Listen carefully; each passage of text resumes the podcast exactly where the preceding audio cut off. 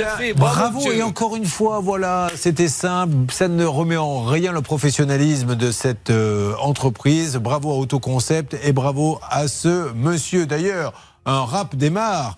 Car Lucas est très content de cette histoire de voiture. Hein, Lucas Il n'a pas rendu la compte, alors il a appelé Pouchon qui a téléphoné à Autoconcept et qui lui a dit la chose. Si tu ne rends pas la compte, ça va mal se passer. Tu sais que Courbet va s'énerver. Il va donner la parole à Méritant. Il lui donne de temps en temps. Mais surtout, il y aura Blanche de Grandvillers qui va sortir du château. C'est roi avec le On va pas On va pas se... On ne va pas se ridiculiser. Écoutez, ça suffit, un petit peu de sérieux. C'est journalistique ce que l'on fait.